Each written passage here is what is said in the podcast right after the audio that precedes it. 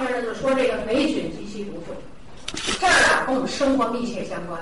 那么咱先说霉菌，什么是霉菌呢？首先我就告诉你，咱们粮食里发霉是不是？哎，粮食像花生米、大豆这种东西高蛋白，它招这东西，生出的这个霉呢，就那黄曲霉。黄曲霉毒素叫强致癌物，这治的这个癌就是毒性的肝癌。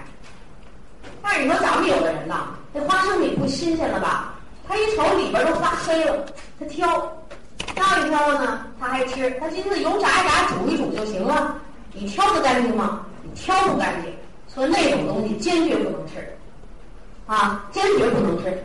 另外还有什么酶呢？就粮食发霉了你不能吃，这类酶就叫黄曲霉菌。黄曲霉毒素，这个消化系统的癌症跟它的关系十分的密切，所以你买这类的东西时候啊，你小心。比如说你买多了，一旦过了伏天长霉了，你一定把它扔掉，千万别在这儿节俭，节俭没准就给你节俭出这么多病来。啊，就是可吓人了红白喜事，你小心。我告诉你，结婚的时候一般都得有这花生米，红红的嘛，喜庆的都得有。可是这个花生米，你要保证原料是你自己买的，你别要他们那酒店的、饭店的。人家买了好几麻袋没吃完，正好你们这儿几十桌，行，咱把这麻袋全给你扔进去。我就碰见过这么一件事儿，你瞅这花生米怎么都不对呢？眼睛不好，然后年轻人一看呢，说里边都发霉了。我们是没吃，然后我们告诉后厨，你说这喜事儿，说这事儿也不好听。刚刚后后厨，你们无论如何，你找一个什么什么合理的理由把这花生米给撤下去。但是这桌上的人不是一二三，咱们一块儿吃啊，有人吃了，是吧？这就是致霉、致癌的因素。你说这发霉的东西千万别吃，还有这个馒头啊、什么米饭，是不是好发霉啊？有人发霉了以后他怎么办呢？开水烫烫，或者把发霉的馒头那发长出毛的那个掰下去了，看看那边还行，咱们吃那边吧。这个霉菌呢，它长得有点像树。这上面长过来的，底下还有一像根儿似的扎在里边，你根本看不见啊！所以这东西，你要是这样的，一定要扔掉，千万别吃，它真是癌啊！还有一种毒素，霉菌，就咱这酸菜，呃，东北人呢吃酸菜多，肝癌、胃癌发生率高。这两年呢，它好转了一些，生活好了吧？冬天有大棚的蔬菜啊，有从南方空运火车运过来的菜好多了。但是过去我告诉你，东北人的大酸菜缸啊，一人多高，五百斤菜能放一个缸里，就是大缸啊，这得小心。那我们这边呢，也受这个北方人生活习惯影响，是不是得酸菜啊？酸菜里有什么霉菌？叫白地霉菌，白地土地的地，白地霉菌。这个白地霉菌呢，它不是像黄曲霉菌直接致癌，但是它可以什么呢？诱癌。诱发癌症，所以这个酸菜啊，能不吃就别吃。那个东西是挺好吃的，但是能不吃就别吃。近年来啊，人们这个东北酸菜啊，撒到全国各地都是，叫什么呢？土特产呗，家乡产品。这腌酸菜人我一听啊，他都是冬天积酸菜，买缸造价多贵啊！干脆东北这土啊都冻上了，咱们在地下挖一大坑，然后给几百斤白菜就往里一放，那种情景啊，你们是没看过。那地里头白菜呢，我也是听好多朋友跟我说的。这大缸里的白菜我可看见过，咕噜咕噜冒泡，沤的啊，是不是新鲜食物啊？它不光有霉菌，关键它还有点硝酸盐的嘛，对不对？所以这个酸菜能不吃就不吃。你真吃了怎么办呀？那得会学会解毒啊。那你真吃了，说咱跟你说的什么都不吃了，不是这意思。纽崔莱的产品就帮助你。就好像是给你解毒的，有这么一种作用啊。那像这些生活中的琐事，你要明白了，就是该不吃的别吃，该躲着躲着，否则你吃了碰上了，你自己的内环境是不是就要变了？你这里边的环境一变，是不是就给那癌细胞创造了一个生长的环境啊？所以有人说，得癌症的人，首先是你自己给癌细胞制造了一个。让它能够生长繁殖的环境，这个环境是你自己给制造的，所以这个病啊，就自己找的啊。多一点知识，能有好处。那下面我们刚才讲都是叫什么外因，内因。下面我们说说身体内部原因啊。这个内因呢，是其主要因素。你不管你外因再厉害，但是我身体棒啊，我解毒能力强，那没事儿啊。那么，咱内因里包括什么呢？精神因素。人受到重大的精神打击的时候，免疫功能下降，得癌症。你比如像这个国外有做过这样的实验的啊，二百六十五个癌症里边，其中大半数以上的人就在他得这个临床癌之前呢，都遭受过重大的精神打击，什么企业倒闭、公司倒闭、亲人丧失等等，啊，所以我告诉你啊，跟咱们活着的人吧，你就得找快乐。那个忧愁的事儿吧，你少想，谁没愁事儿啊？咱们老百姓说的话了，家家有本难念的经，对不对？那你就得去快乐，每天呢，你都得快乐一会儿啊！你要是不参加集体活动，整天闷在家里头，我告诉你，愁死你，是不是？愁死你！再说了，这家里的人呢，他太亲了，没距离感，他老在一起，他就摩擦大。有时候你就得躲着点，上外头参加点其他的集体活动，是不是？你就比较快乐。你看咱们这安利环境里，就是他就是点快乐，啊，呃，他他就组织很多活动，大家快乐。为什么？健康需要这个东西。第二个，营养不均衡，营养不均衡啊，涉及到很多知识。但是我就告诉你，有两个东西啊很重要，就是这营养不均衡，也就是说，为什么我们说这果蔬纤维素嚼片这么重要呢？生活好的时候，纤维素摄入少，人们大肠癌发病率高，就是这个跟这纤维素有关系。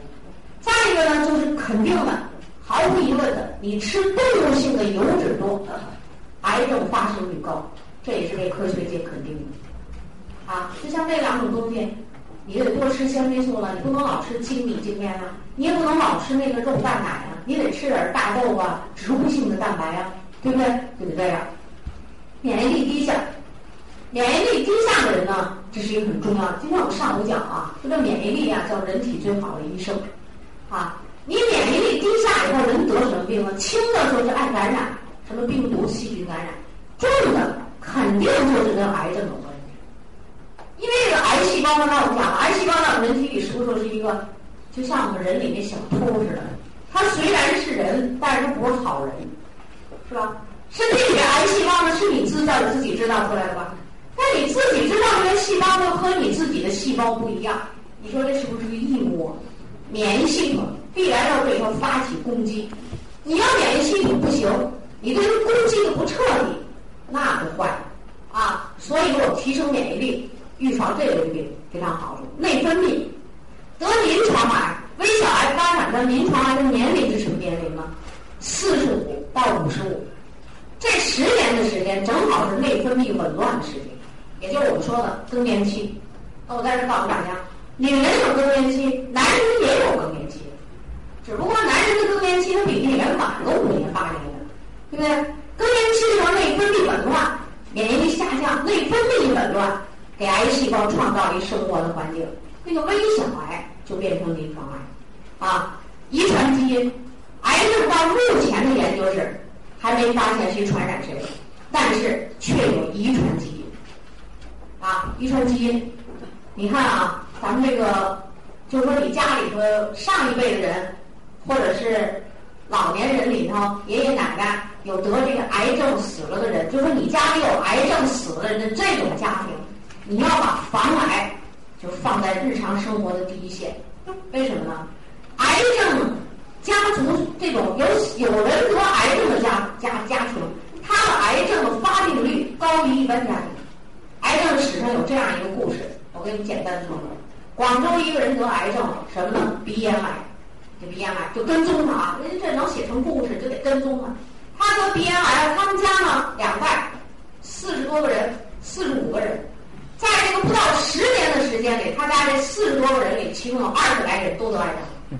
这二十多个人癌症里，其其中就有一个人得的是乳腺癌啊，剩下的全围着这鼻咽作怪，不是鼻子就是咽喉，鼻咽癌，遗传。有一个小孩三岁，死于癌症，什么呢？叫眼睛，叫视母神经视母细胞癌。什么人死过这个癌呢？他爷爷就死过这个病。啊，这个遗传基因呢，它有一特点叫隔代加强。你儿子没继承啊，这孙子这辈儿就没法说，这隔代加强了，啊，这就死了这个了啊，什么呃，视母细胞癌，肾母细胞，你就听个名儿嘛，就这遗传的啊。你说一个病房里是肝癌或者有一个胃癌，它消化系统癌它不传染。我们医务人员跟癌症接触，也没说跟他接触的传染带癌症遗传。这个遗传的是什么呢？遗传的一个是你的基因，就是你这个眼睛、肾或者一个神经啊，叫肾肾，像神经里头也有这种母细胞癌症啊。那就说你这环境一变，这儿先出问题啊。你营养一缺，你免疫力一差，它就先出问题。这就是你遗传。或者说呢，你这个基因对外界的化学物质十分敏感，别人新鲜的没什么事儿，你这新鲜的呢，细胞就开始变，啊，所以我就告诉你，就家族中，就是说有癌症也有人得癌症的人，你就得注意。我们国家在预防癌症里曾经提出这样的一种措施，就是说，有人得过癌症的这种家庭，如果他们加大力度注意防癌，那么我们国家癌症这个临床癌要下，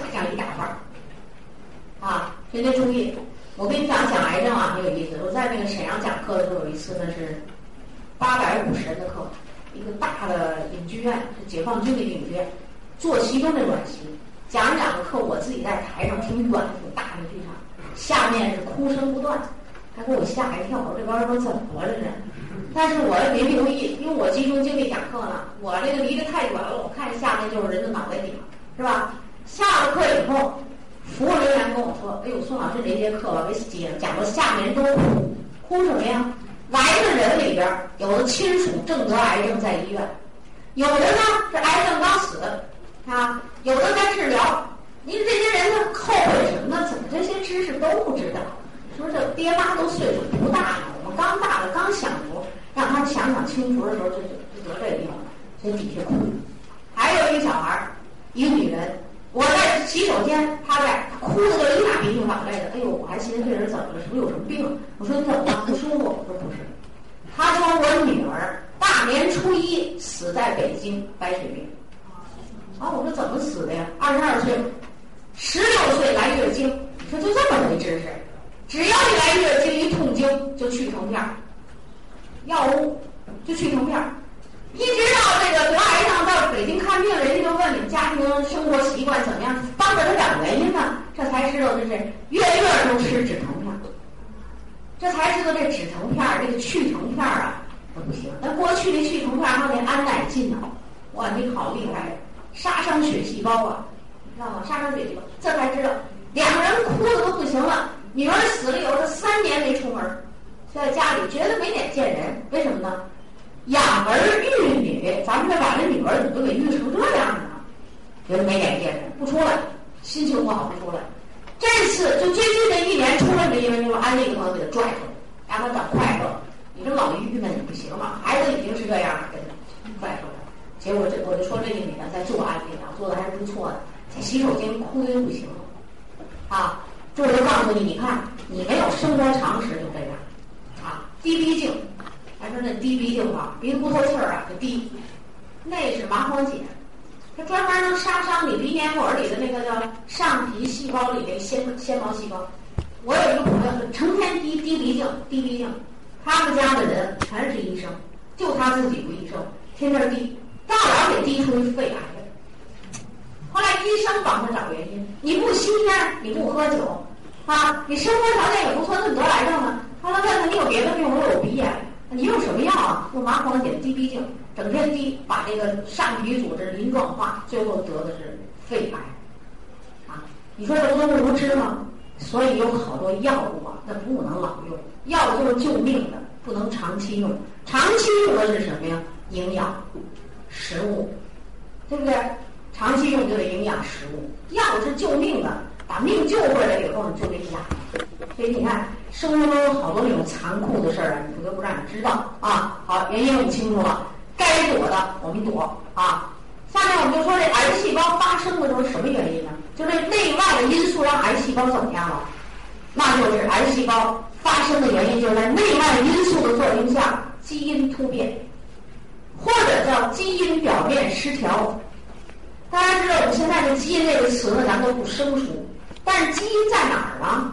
就在那个细胞里面的细胞核里，就在里面，这就是我们人的密码，啊，比如说你手指甲应该长成这样，皮肤你就应该长成这样。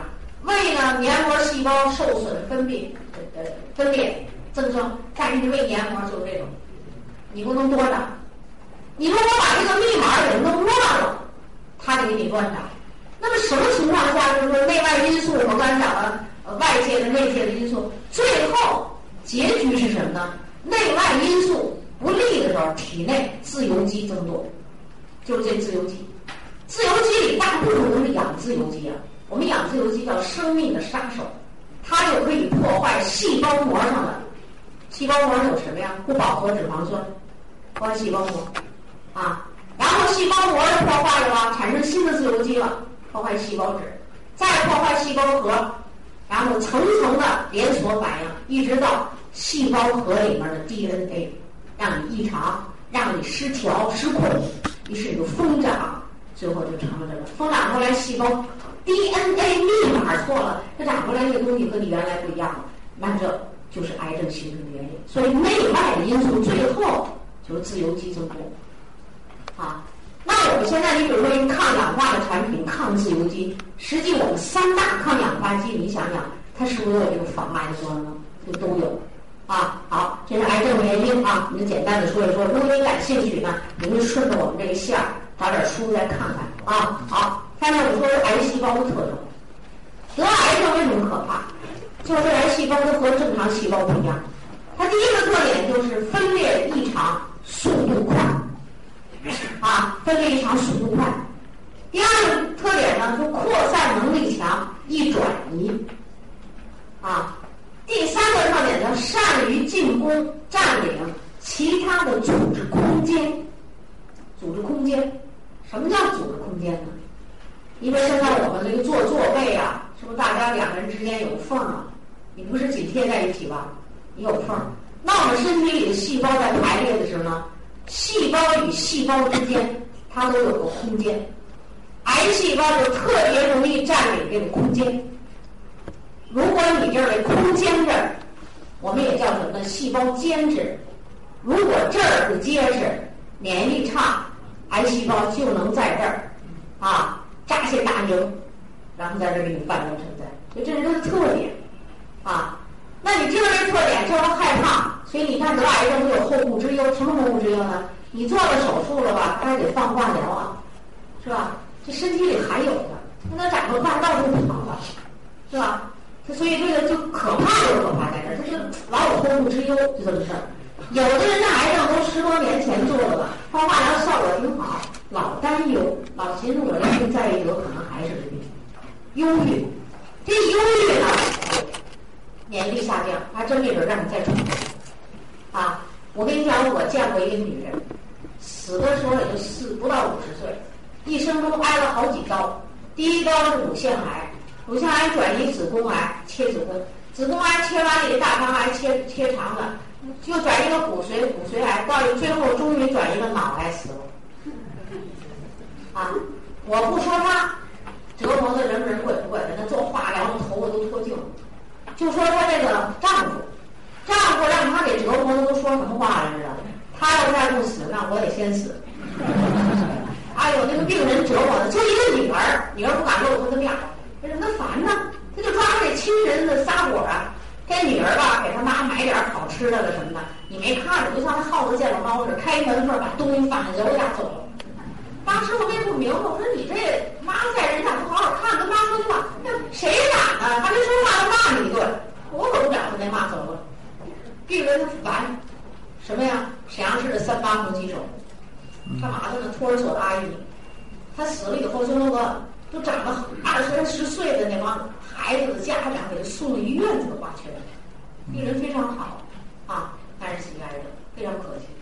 他就从那三十七岁左右就开始做癌症手术，就几年一刀，就几年一刀，整天癌症。哎，惨了！为什么呢？你就说这个人身体为什么呀？我觉得他就属于哪种呢？精神压力、疲劳过度，啊，就是这个太疲劳过度。你想想，他这个孩子那么好，他得牺牲自己多少时间呢？啊，他就这样。另外，他这人胖胖，爱吃肉，特别胖。所以胖人呢，好好好在什么乳腺上啊？这个女人呢，乳腺就能出问题啊。好，我们下面说说呢，癌转移的原因。你这个癌细胞为什么能转移啊？现在这研究你就知道怎么防它了。你比如说你现在得了癌症，做了手术了，手术后你不就怕转移吗？然后哎，那咱就告诉告诉你怎么转移。首先呢，人体缺钙的时候，癌细胞的粘着力低啊。第二呢，癌细胞呢会做阿里巴巴运动，有时候会动。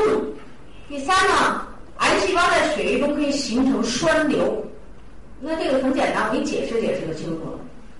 人体的癌细胞，通过科学验证，癌细胞啊，它含钙非常的少，与正常细胞相比，它只含钙百分之四十。啊，钙呢与细胞的粘着力有关系。什么叫粘着力？就是细胞长在这上面它不掉下来。你比如胃黏膜吧，这细胞这么薄薄的一层，或者我们这血血管内膜的黏膜。它就一层细胞，它怎么就那么结实呢？粘到这儿了呢？有钙，缺钙，粘着力低，细胞失去弹性，就从原发组织上掉下来了，是吧？那么你做完手术的人，你不补钙，那是不是转移的就快了？是吧？所以说你经常补钙，这个癌细胞转移第一步是什么呢？就得像空降兵，我得从这儿掉下来。掉下来，它是不是才能到了血液里，然后到了淋巴里，它就转转移了，对不对？血液转移、淋巴转移就是它的两个主要路线。你这癌细胞在这是长个癌细胞，但是它不掉下来，不掉下来有可能就被我的免疫力的细胞就给吞噬掉了。但是它一掉下来就坏了，它像那空降兵似的，吸收血液里的营养，到处一顿的乱钻就坏了。所以你看补钙。不光是解决说你骨质疏松啊，什么什么骨质增生的问题，关键是有防癌的一种作用。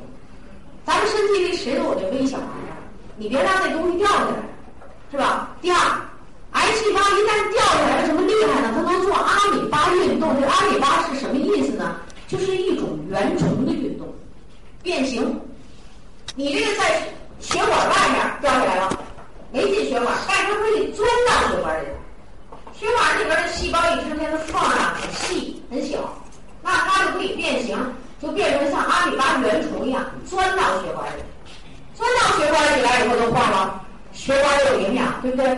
血浆有营养，然后吸收营养，它可以长大。另外呢，你这个人呢，不光有营养，而且你血液是不是发黏呢？它一钻进来以后没关系。其实我们每天呐，这个人呐，一个人都要生产生出最少也得一千个不正常的细胞。多者能达到十万个，叫不正常细胞。那我说为什么很多人都没得癌症呢？也可能能钻到血液里，就你免疫力强，一进入血液，我们血液里是不是有丙种球蛋白？啊有啊，这丙种球蛋白啊，还有好多其他的蛋白了啊，说把这癌细胞给你大部分的全部杀死。可是你这人不注意补充蛋白质，你这个免疫蛋白补少啊。免疫蛋白少呢，这个癌细胞假设受一个残留分子没杀死，你又爱吃肉，血液黏，这个癌细胞在里头跟那血栓一样滚啊滚，血小板也粘到它这儿了，低密度脂蛋白把它粘上了，最后癌细胞就被这个血脂给裹住了，它就是不是不能接触到我们的免疫蛋白了呢？于是我们把这种癌细胞叫什么呢？叫钻进装甲车的敌人，钻进去了。这装甲车里的敌人，他是不是得走啊？跟着血液循环，哎，循环到一恰当的地方过不去了，就像那血栓似的，过不去了，但是你癌细胞活着，它不阿米巴运动吗？得了，它钻悠钻悠从里出来了，哎，通过你那血管呢，钻到血管外边来。血管外边是什么呀？就是我们的细胞，皮肤细胞、肌肉细胞等等的啊，上皮组织等等钻出来了，钻出来了也没事儿，你这细胞间隙这儿啊，免疫力强。还能把它杀死，那没事儿，把它困死了没事儿。可是你正好免疫力不强，癌细胞钻到这个组织间隙里，它的特性是什么？占领组织空间，于是吸收你周围营养，哗哗就长出来了。是不是你得有免疫力啊？这就叫什么呢？这个钻到装甲车里的敌人，我们就叫做栓瘤，这叫做栓牛。所以说，你老吃动物性食物，是不是就容易把这个钻到你血液里的东西给包住啊？嗯。哎，它不能直接接触你这个免疫球蛋白，杀不死了，它保护住了自己就不行。所以你人家这个研究癌呀，哎呦，现在有好多那种研究，细致的不得了啊！这这这这都是什么？什么博士还是博士后？干嘛的呀？就研究这个，啊，当然也有先进的仪器了，是吧？好，现在我们这样转移原因了，大家要记住，补钙是不是对你很有用啊？很有用。另外，你不要吃动物性食物，学一年，学五年，那谁每天都能可能钻进去几个不太好的东西？那你这杀伤能力，自己的杀伤能力就差了啊。好，下面我们来说说癌细胞在人体中的发展。我们老说微小癌，微小癌指的到底是什么？假设说你身体里今天出了一个癌细胞，就是说形态功能和你原来细胞不太一样的第一个癌细胞。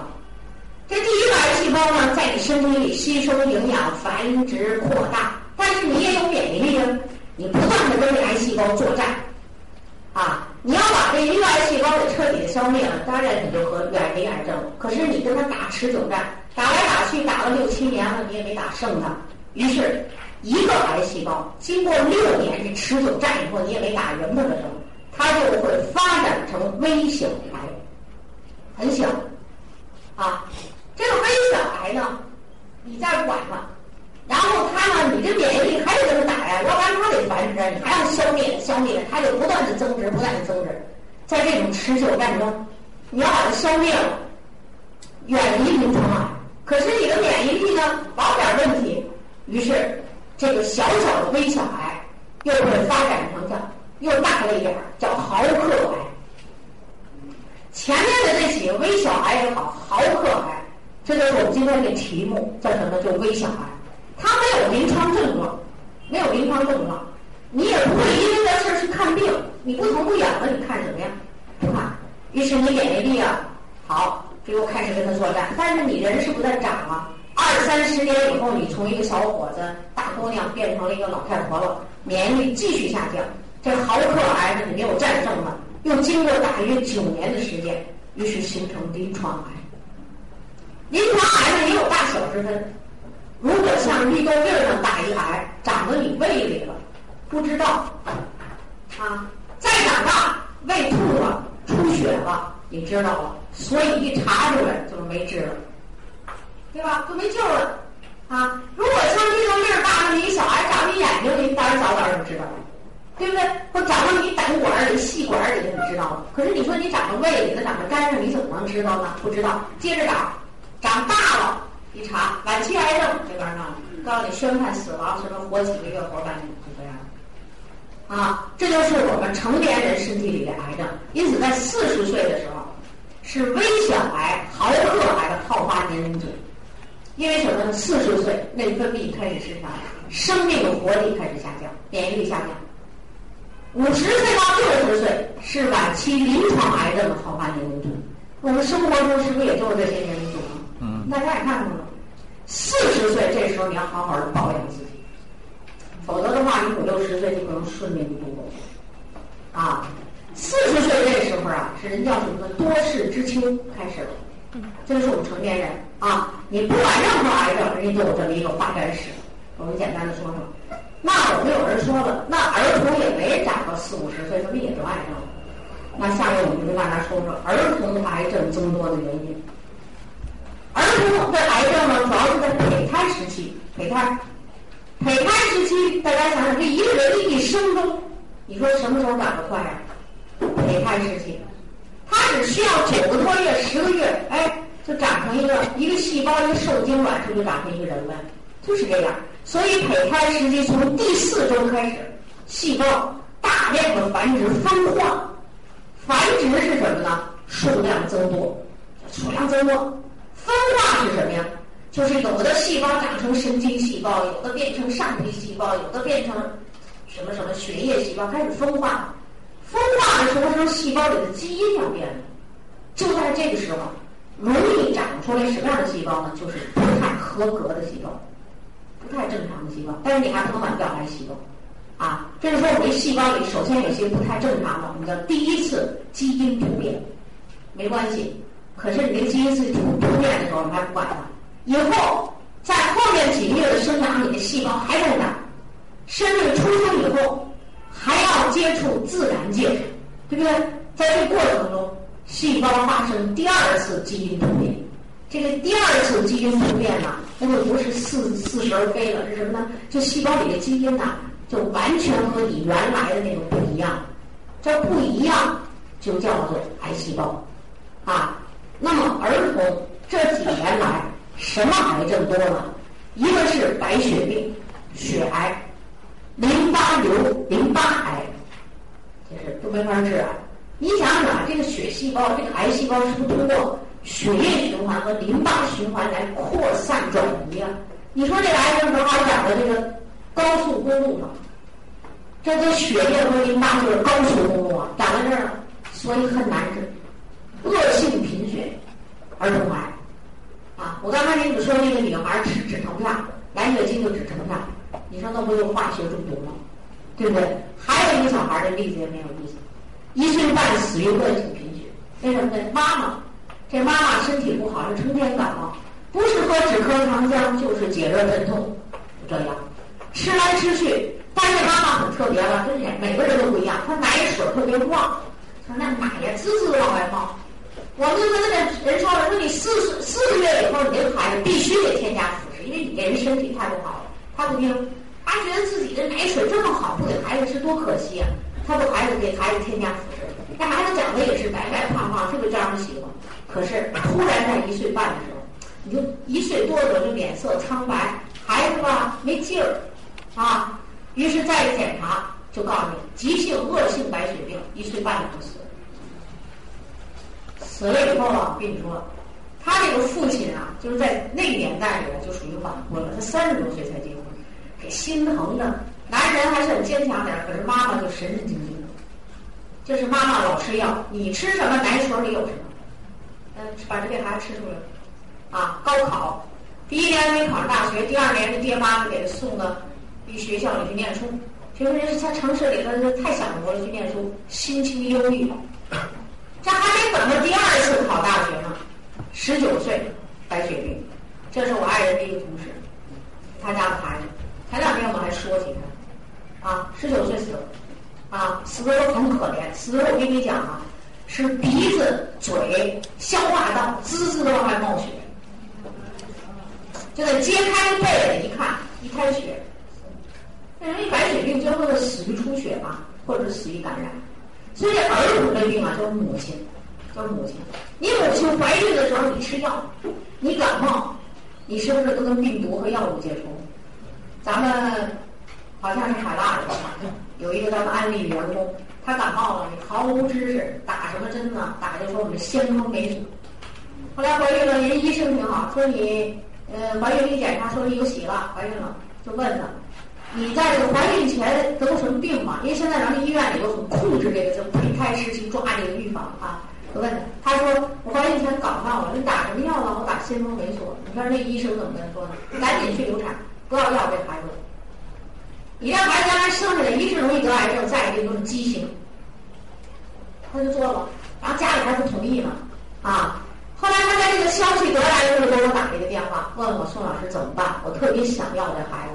我说你想要你也不能要，必须听医生的话，赶紧做掉，做掉了。没知识，啊？那你干嘛到？说明就是这个非得打先锋，先锋霉素是杀菌的，人又没让你杀病毒。你说？这个看病的医生，那你说这妇产科的医生他就有这个知识，那那个看感冒的医生呢，就不管你三天二夜给你打什么。啊，这幸亏这这他后来我说我说你必须拿掉。后来我到海拉尔看到这个人了，就跟我说我现在做掉了。我就问他说怎么样，他还行，做掉了。我说你就利索，应该是，要不然你闹个畸形，闹后来的什么什么癌症怎么办呀？是吧？所以你看，母亲在怀孕的时候呢，特别保护自己。可是现在你就说你谁能不接触自然环境啊？谁都得接触，但是学会保护自己啊！好，下面我们要跟大家说的呢，就是我们怎么防癌了。刚才我们给大家讲的这些知识是让你什么呢？知道这些知识，你知道怎么回事儿？要来我说让你补钙，它能防癌，你就不信。那前面的这些知识，你翻一些这类的书，你找一些这样的论文，你都能看见。的朋友，想获得更多的精彩信息，请关注微信公众号。炫色安利微商旗舰店，炫色安利微商旗舰店等你哦。